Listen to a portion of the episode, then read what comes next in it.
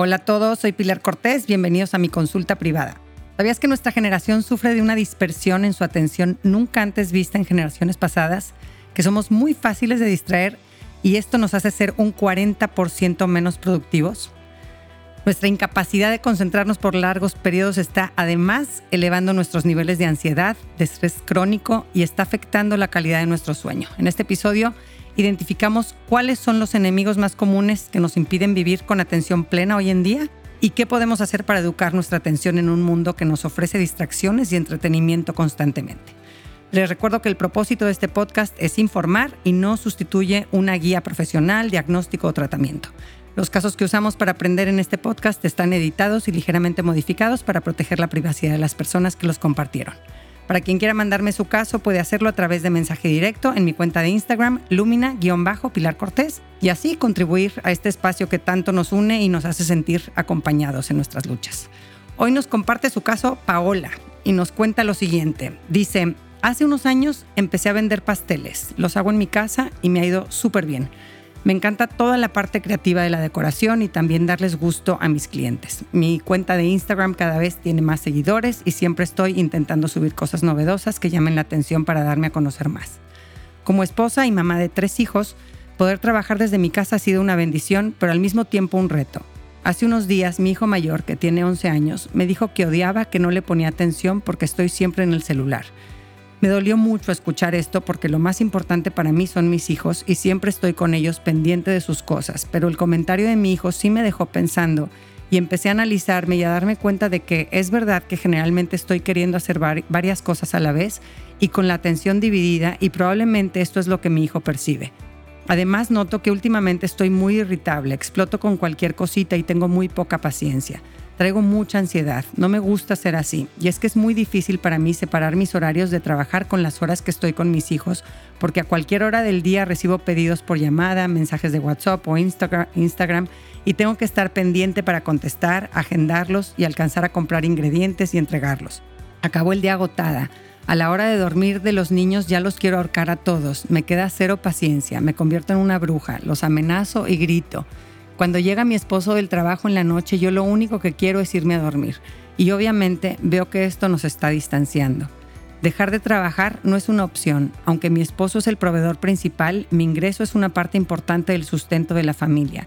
Y hoy por hoy no podemos darnos el lujo de prescindir de él. Si veo mi vida desde lejos, veo que está llena de bendiciones, porque la verdad es que no hay nada grave o fuerte que me esté sucediendo pero la suma de pendientes y responsabilidades siento que me está asfixiando. Entre los niños, mi negocio, la casa y los compromisos sociales, siento que todo se me viene encima. Me la paso corriendo a mil por hora y no me gusta vivir así, siempre con prisa. Y noto que a mis hijos tampoco les hace bien tener esta mamá acelerada.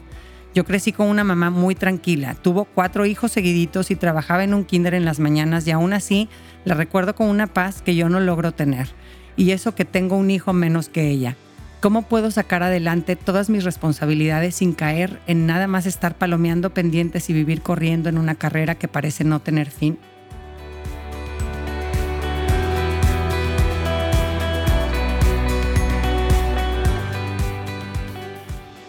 Muchas gracias Paola por describir con tanta claridad lo que yo creo que enfrentamos muchas personas de esta generación, no solo mamás, sino también papás, eh, también jóvenes y niños. La tecnología está diseñada con el propósito de aumentar nuestra capacidad de producir más, pero a la vez usándola estamos más distraídos y exhaustos. Los adultos vivimos en una realidad muy distinta a la que existía hace 30 años cuando cerrabas la puerta de la oficina y ahí se quedaba la chamba.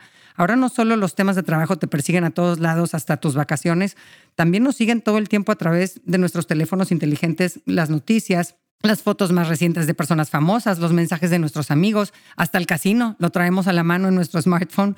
Los niños y jóvenes hoy en día también están creciendo de una forma muy diferente a la de antes, siempre con entretenimiento a la mano, sin tener oportunidad para aburrirse y usar ese espacio para crear, para tener iniciativa o para ser proactivos. E, es tremendo cómo esto está impactando la forma en la que vivimos y no por nada muchos expertos nos definen como una generación distraída eh, a tu mamá, Paola, le tocó una realidad muy diferente a la tuya. Antes la vida era más lenta y con muchas menos distracciones y ahora con todos los avances tecnológicos tenemos la posibilidad pues no nada más de hacer muchas más cosas en menos tiempo, sino además de prácticamente en cualquier lugar tener entretenimiento.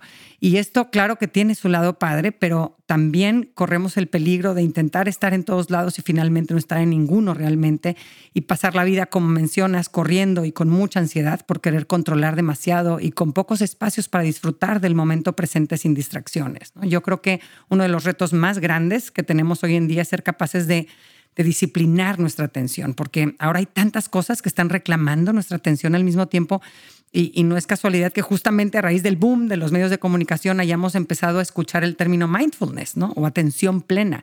Eh, es una práctica que, que existe hace miles de años, pero nunca se había vuelto tan popular porque nunca antes se había visto tan atacada o amenazada nuestra capacidad de poner atención como ahora. Eh, la investigadora Gloria Mark, autora del libro Attention Span, nos alerta que nuestra capacidad de mantener la atención ha bajado muchísimo en los últimos años. Eh, en el 2004, ella encontró que el promedio de tiempo de adultos, eh, de que los adultos permanecían enfocados en una pantalla, era de dos minutos y medio. En el 2012, esta cifra bajó a 75 segundos. Y los últimos estudios indican que en general no duramos más de 47 segundos viendo una pantalla sin distraernos. Y es que vivimos rodeados de mensajes que están compitiendo por nuestra atención y para ganar tienen que ser cada vez más rápidos y más estimulantes. Me estoy acordando de hace poco que les pusimos a nuestros hijos la película de Rocky y, hay una escena donde el actor principal, Sylvester Stallone, va caminando por una calle y la toma dura como un minuto, así nada más viendo al señor de espaldas caminando y me acuerdo de mis hijos volteándonos a ver con cara de qué onda con esta película que no pasa nada. Este, y mi esposo y yo nos moríamos de la risa y nos dábamos cuenta de eso, de cómo nosotros estábamos acostumbrados a otro ritmo, en películas, en anuncios, en programas de televisión todo el contenido de los medios de comunicación se ha vuelto mucho más estimulante y rápido porque hay mucha competencia y si no te enganchan en los primeros cinco segundos, le vas a hacer clic a saltar anuncio. Antes no le podías picar a nada para evitar ver el anuncio de fabuloso que duraba años y allá andábamos cantando pacientemente, nada limpia como mi fabuloso, todo queda flagrante y oloroso. Era eterno el anuncio. Nos repetían las estrofas 500 veces. Podía ser malísimo y lentísimo, pero pues no había de otra, te lo tenías que chutar, ¿no? Eh, a mí mis productores del podcast me dicen eh, que mis episodios no duren más de 25 minutos porque es que nadie me va a oír, ¿no? Y, si quiero hacerla más popular, pues tengo que hacer grabaciones de 5 o 10 minutitos, nada más, ¿no? Pero pues el costo de la calidad y profundidad del contenido que eso tiene, pues es tremendo, ¿no? Y luego, aunque duren 25 minutos, muchos todavía me ponen en más velocidad y ahí me tienen hablando como perico atolondrado para escucharme en 15 minutos en vez de en 25, ¿no? Estamos acostumbrados a cada vez más rapidez, más color, más gratificación con menos esfuerzo. Y obviamente otro factor que también ha afectado nuestra capacidad de mantener nuestra atención son las distracciones constantes que tenemos a través de nuestros teléfonos inteligentes. Eh, la mayoría de nosotros tenemos un grado de adicción a nuestro celular sin saberlo. Y es que es muy fácil crear una dependencia a este aparatito lleno de estímulos agradables que hacen que mi cerebro produzca dopaminas. Cuando ves en tu celular algo, divertido, placentero o, o interesante, produces dopamina y se alimenta el sistema de recompensa de tu cerebro. Se enciende así como pinito de Navidad y eso hace que busques más y más. Eh, nada más ver una notificación ya te anticipa el placer que en ocasiones anteriores has sentido abriendo ese contenido. Eh, desde saber la hora o el clima hasta qué se puso Lady Gaga para los Óscares o, o, ver a dónde se fue de vacaciones fulanita, estas recompensas agradables nos hacen adictos a la distracción que encontramos en nuestros celulares. Y como cualquier droga, experimentamos ansiedad cuando no nos podemos administrar nuestra dosis, porque no solo recibimos premios por consultar el teléfono, también sufrimos castigos por no consultarlo más seguido. Ay, no había tiempo mis mensajes y ya me ganaron en el chat del salón la fecha que yo quería para hacerle su fiesta a mi hijo. O la muchacha que ofrecieron ya se la llevó la vecina que contestó medio segundo después de que publicaron el mensaje. O me enteré demasiado tarde del giveaway de la aspiradora Dyson. A ver, son estupideces, pero nuestro sistema de recompensas se estimula con estupideces. Eh, podría parecer que estas distracciones no te agitan, pero en realidad sí lo hacen. Y, esto hace que muchos caigamos en la trampa también del multitasking, ¿no? Que en realidad el término está mal empleado porque es imposible concentrarte en varias cosas al mismo tiempo, ¿no? El término clínico para definir hacer varias cosas a la vez no es multitasking, es task switching, o sea, cambiar la atención. Si estoy haciendo varias cosas a la vez, estoy cambiando constantemente el foco de mi atención. Eh, hay un mito que yo me había creído hasta ahora de que las mujeres somos mejores que los hombres para hacer muchas cosas a la vez, pero resulta que en un estudio reciente encontraron que hombres y mujeres somos igual de malos para hacer varias cosas al mismo tiempo. Eh, es verdad que hacer más de una cosa a la vez nos da una sensación de productividad, pero no es más que una ilusión. En estudios han visto que te tardas 50% más y tienes 50% más probabilidad de cometer errores. Cuando cambias tu atención de un tema a otro, el residuo de tu atención se queda atorado en el tema anterior, tienes la atención dividida, lo cual te hace menos eficaz y, abre brechas para equivocarte. Eh, es lo que se conoce como el switch cost, ¿no? El costo de estar cambiando el foco de tu atención es el esfuerzo extra que te toma reorientarte a una nueva actividad. La Asociación de Psicólogos Americanos han calculado que todo el ir y venir de atención que tenemos por hacer varias cosas a la vez, más las distracciones causadas por la tecnología, llegan a costarnos hasta un 40% de nuestra productividad. Eh, y además, eh, por si fuera poco, nuestra salud mental también se ve afectada. Eh, Gloria Mark encontró una correlación entre estos cambios de atención y el estrés. En sus estudios miden el ritmo cardíaco y se nota claramente una aceleración cuando la persona está intentando hacer varias cosas a la vez, cambiando el foco de su atención en vez de enfocarse en una sola cosa. Así que hace todo el sentido lo que dices en tu mensaje, Paola, que, dices estoy muy irritable, exploto por cualquier cosita y tengo muy poca paciencia, porque seguramente además de las notificaciones en tu teléfono, el estar trabajando desde tu casa, hace que estés expuesta también a distracciones pues, relacionadas con el funcionamiento de la casa por la mañana y por la tarde con los niños que están en edades de necesitar atención y lo normal es que la pidan estás contestando un mensaje y tu hijo te empieza a contar de X cosa hasta que te hace una pregunta, entonces dejas de escribir y volteas a e intentar recordar qué te dijo mientras escribías, pero también estás pensando en lo que tienes que responder en el mensaje que dejaste a medias. Y esto hace que estés en esta lucha interior por querer estar en varios lugares a la vez y no poder. Eh, el equipo de Asian Efficiency, autores del podcast The Productivity Show, mencionan que uno de los enemigos naturales de la atención plena que enfrentamos hoy en día también es el FOMO, el fear of missing out, o en tu caso más específico, Paola, sería el fear of not keeping up, ¿no? El FUNKU, fear of not keeping up, el miedo a quedarte atrás en tu profesión porque no estás adaptándote suficientemente rápido, no estás innovando como la otra cuenta de Instagram que ya sacó no sé qué pastel nuevo que lo cortas y le salen dulces, ¿no? Tenemos acceso a mucha información sobre lo que están haciendo los demás en su vida personal y profesional. Hoy en día constantemente podemos poner nuestra mirada en los momentos que están viviendo otros y perdernos del nuestro, de nuestro momento. Además de que ya sabemos que son momentos la mayor parte de las veces fingidos o, forzados o maquillados o sesgados, pero aún así se les presentan a nuestro cerebro como algo deseable, apetecible y nos lleva a querer estar en otro lugar, con otras personas, tener otra vida y rechazar o perder el interés y el entusiasmo por la propia realidad. Y, en este querer no perdernos de nada o no quedarnos atrás en la carrera, eh, acabamos metiendo demasiadas cosas en nuestra agenda, nos sobresaturamos de estímulos, de experiencias, hasta de podcasts, ¿no? Porque no queremos renunciar a nada y vamos haciendo check de una forma superficial y con prisas, ¿no? Generalmente la gente que me escribe me dice que mi podcast le da paz, pero una vez una señora me escribió diciendo que para el tercer episodio que escuchaba, uno seguido después de otro, ya le empezaba a entrar una ansiedad tremenda y pues claro, no me extraña, ¿no? A eso es a lo que me refiero con que necesitamos espacios para procesar, reflexionar, digerir, contemplar, no estar escuchando en fast forward la mayor cantidad de información posible. Hay demasiada información a nuestra disposición que es imposible digerirla toda. ¿Y cuál es el resultado de vivir con la atención dividida, con constantes distracciones, queriendo hacer varias cosas a la vez y saturándonos de información rápida y sin reflexión? Pues el resultado es el famoso burnout. Nos consumimos, eh, se nos achicharra el cerebro, ¿no? Vivimos en un estado de, de estrés crónico, ansiosos, agotados, dispersos y con una sensación de descontrol. Y si por lo menos esto nos hiciera sacar bien la chamba, pues bueno, pero ya vimos que sucede todo lo contrario. Estamos siendo menos productivos de lo que pudiéramos ser si tuviéramos disciplinada nuestra atención. Y algo que puede que sea lo más peligroso, pero es más sutil, es que en este estado nos perdemos, de lo nos perdemos en lo urgente y descuidamos lo principal. Eh, como bien nos, dicen, nos dices en tu mensaje, Paula, dices, cuando llega mi esposo del trabajo en la noche, yo lo único que quiero es irme a dormir y obviamente veo que esto nos está distanciando. Eso es lo principal. No se presenta como urgente, eh, pero el deterioro de tu matrimonio, si lo piensas, es mucho más grave que perder algunos pedidos o seguidores por no subir todos los días contenido novedoso a tu cuenta. Así que pasemos a la práctica y veamos cosas concretas que podemos hacer para sacar lo mejor de esta era de avances tecnológicos maravillosos sin perder la paz ni la capacidad de poner atención en nuestro momento presente. Número uno, tenemos que empezar por priorizar.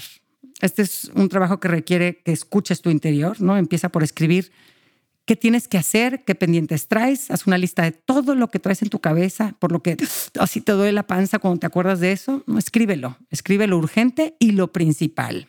Ya que tienes tu lista, eh, vas a evaluar el nivel de importancia de cada pendiente. Puedes usar el método de la matriz de Eisenhower, que es acomodarlos en cuatro categorías. La primera categoría eh, ahí vas a poner lo que tienes que hacer primero, ¿no? Es algo que es necesario que lo hagas tú y lo hagas ya, ¿no? No se puede posponer. En el otro punto vas a poner eh, qué puedes hacer después, ¿no? Pues me di cuenta que tal vez el tiempo especial con mi hijo no puedo hoy, pero tal vez el martes. O el date night con el esposo, pues hoy no puedo, pero tal vez el miércoles. Después, en otra categoría, lo que puedes delegar. Dentro de tu listita seguramente hay cosas que puedes pedir que alguien más las haga, este, o, este, por ejemplo, pedir el super domicilio, ¿no? Delegar de alguna forma esas responsabilidades. Y en una cuarta categoría, lo que vas a eliminar. Hay cosas seguramente en esa lista que vas a decir, ¿sabes qué? Esto comparado con esto, ¿sabes qué? No me voy a arreglar las uñas esta semana, ¿no? O no voy a hacer X cosa que no pasa nada si la borro de mi lista y me va a dar paz quitármelo, ¿no? Aquí el chiste es que escojamos intencionalmente a qué queremos darles nuestro tiempo y nuestra prioridad, ¿no? Escoger eh, también lo que estoy dispuesto a perderme, eh, a qué voy a renunciar. Número dos, conviértete en un unitasker en vez de un multitasker. Dale permiso a tu cerebro de concentrarse en una sola cosa. Ya vimos los beneficios ganas tiempo y cometes menos errores. Entonces, para esto necesitas organizar tu agenda, ya que viste en el punto anterior cuáles son tus prioridades. Eh, lo vas a organizar en qué vas a hacer y cuándo. Eh, y no trates de empalmar tareas, ¿no? ¿Cuándo vas a estar con este hijo? ¿Cuándo vas a dedicarle toda tu atención eh, a cocinar? ¿Cuándo vas a estar con tus amigos? ¿Cuándo vas a estar con tu esposo? ¿Cuándo vas a leer y contestar mensajes? Eh, hay gente que cree que mindfulness es meditar, pero no es así precisamente. La meditación es una técnica dentro del paraguas de la atención plena, pero hay muchas formas de educar la atención y, una de ellas es concentrarnos en lo que estamos haciendo, aunque sea algo trivial como lavar platos el sentir la temperatura del agua en tus manos, el escuchar el ruido de los platos, ver las burbujas que hace el jabón. Eso es estar presente y eso disciplina nuestra atención. Eh, cuando estés platicando con tu hijo, míralo, escúchalo con atención, olvídate de otras preocupaciones por ese rato que estás con él, que te sienta presente con toda tu mente, con tus pensamientos, con tus sentimientos. Eh, si estás manejando de un lugar a otro, concéntrate en el camino.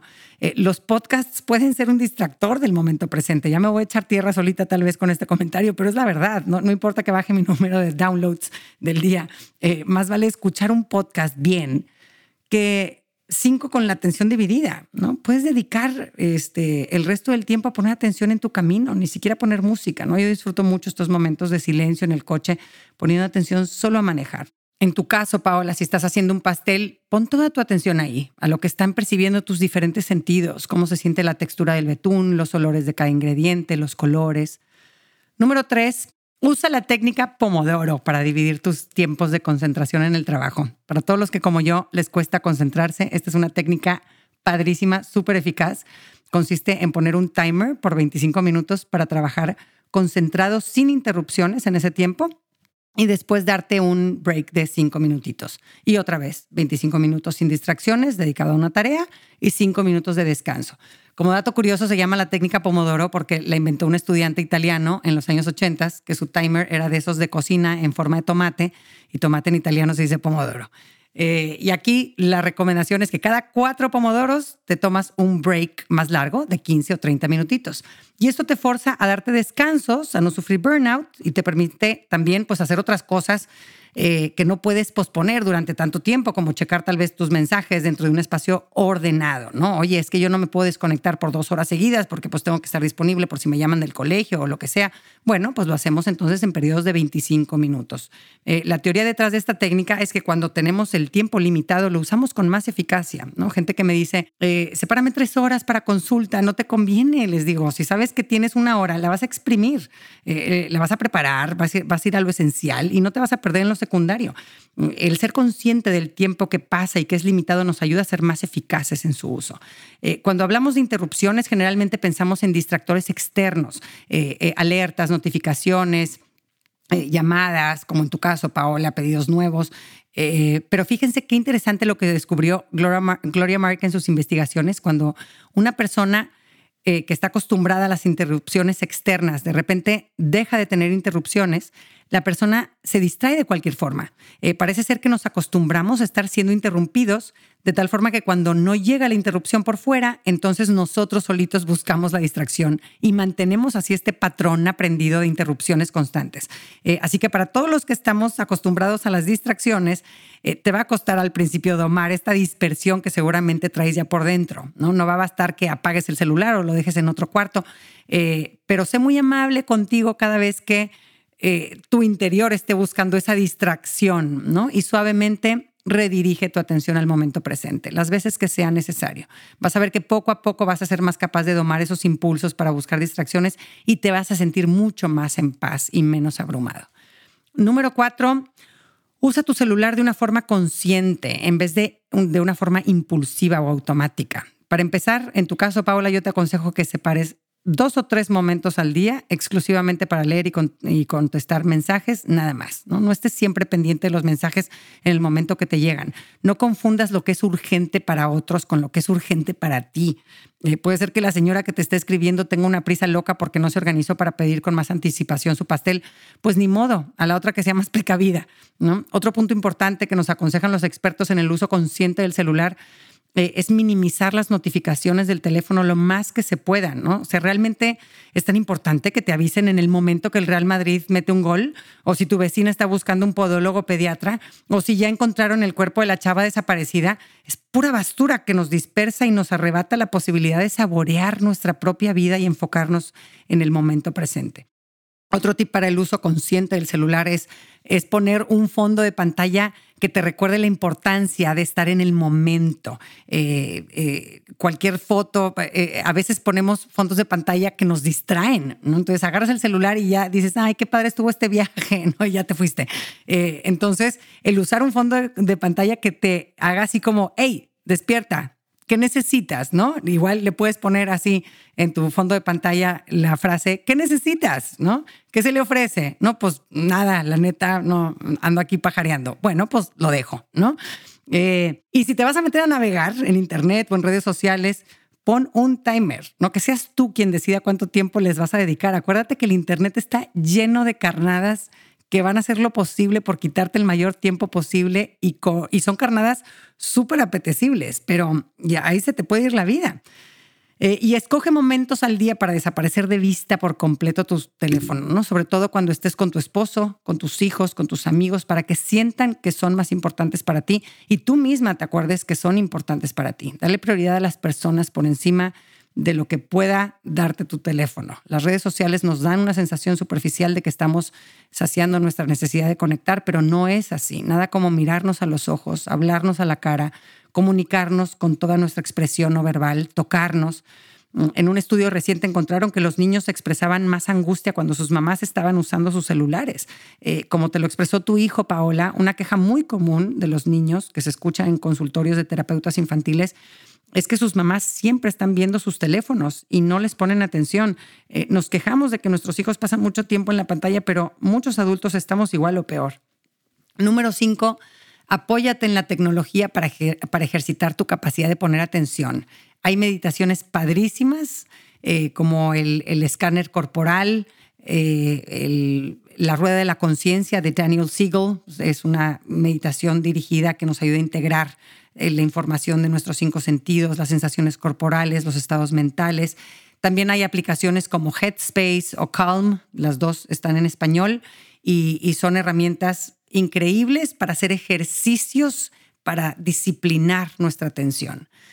Número seis, crea una rutina sencilla para empezar tu día con conciencia. Eh, un momentito chiquito, no es nada complejo, pero que tu primer momento del día sea dedicar un tiempo para recordar lo principal, ver el big picture de tu vida, no sofocarte en una visión estrecha y de corto plazo de lo urgente. Eh, te puede servir hacer una pequeña meditación de agradecimiento. Recordar tu intención en ese día, para qué estoy aquí hoy, qué quiero lograr hoy. Son cinco minutitos, no, no, tiene que ser nada este, más largo, pero estos cinco minutitos de meditar al levantarte hacen una diferencia muy grande en el resto de tu día. Número siete, dale un break a tu cerebro a mitad del día darte un downtime. La mayoría de las personas no aguantamos tener días corridos desde la mañana hasta la noche. Necesitamos recargar las baterías en algún momento a la mitad. Dices en tu mensaje, Paola, que acabas el día agotada y que a la hora de dormir de los niños ya los quieres ahorcar a todos y te conviertes en bruja. Eso es señal de que necesitas atenderte a ti un ratito antes de llegar a ese estado. Casi todo vuelve a funcionar si lo desenchufas por un momento, incluido tú. Así que agenda ese momento de 20, 30 minutitos en el que te vas a acostar, vas a respirar profundo, vas a volver a tu centro y apagar todos los estímulos de fuera. No tienes que dormirte, con que te relajes y descanses tu mente y tu cuerpo un rato es suficiente.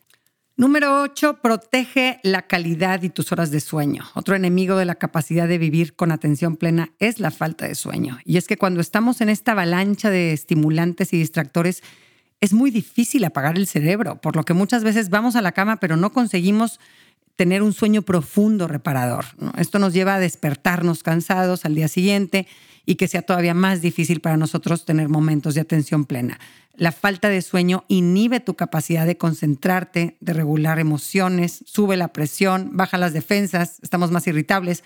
Por eso es bien, bien importante proteger estas horas de descanso. Así que crea una rutina para dormir. El tiempo en pantalla nos agita, las películas de acción o de miedo nos agitan, comer helado nos agita, tener una discusión acalorada nos agita. Todo esto puede interferir con la producción de melatonina, el químico que nos hace tener sueño. Los expertos recomiendan no ver el celular dos horas antes de dormir. Yo no lo he logrado.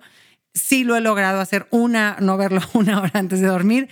Me ha resultado suficiente pero piénsalo, la verdad no te sirve para arrullarte ver si alguien más le puso like a tu foto que subiste ayer, ni te sirve ver cómo va la guerra en Ucrania. Eh, así que sé muy inteligente en cómo manejas tu tiempo antes de dormir para ir apagando estimulantes. ¿no? Te puede servir dentro de esta rutina que hagas, dedicar tres minutitos para escribir en un diario lo que lograste en ese día, lo que agradeces, así sencillito, lo que disfrutaste eh, así como lo que quieres mejorar, tus pendientes del día siguiente, y pum, cierras y dejas ahí a todas esas preocupaciones para el día siguiente. Ahora no se puede hacer nada y lo mejor que podemos hacer para atender nuestras preocupaciones es descansar. Y después puedes dedicar, si quieres, dentro de esta rutina de la noche, 10, 15 minutitos a leer y tan tan. Tu cerebro va a ir acostumbrándose a esta rutina y le va a ayudar a anticipar que ya viene la hora de dormir y que es hora de apagarse.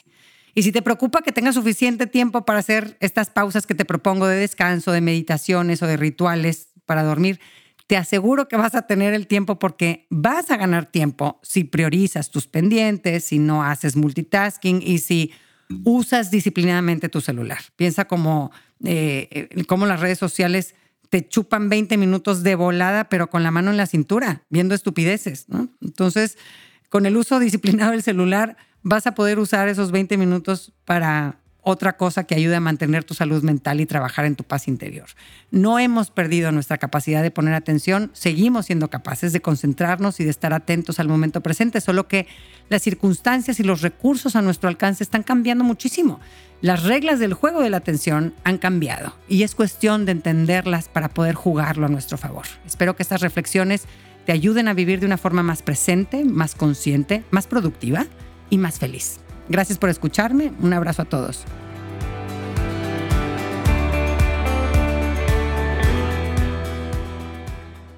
Gracias por acompañarme. Ojalá que hayas recibido a través de este podcast, aunque sea un poquito de luz. Si te gustó lo que escuchaste, suscríbete y aliméntate semanalmente con contenido que te ayudará a construir una vida mejor. Si quieres compartir la luz que te llevaste de este tema, Puedes enviarnos tus comentarios por mensaje de voz o por escrito al número más 52 8111 930543 o por email en consulta privada arroba luminapilarcortés.com, cortés con S. En mi página puedes accesar a talleres en línea y más material educativo. Encuéntrame en www.luminapilarcortés.com.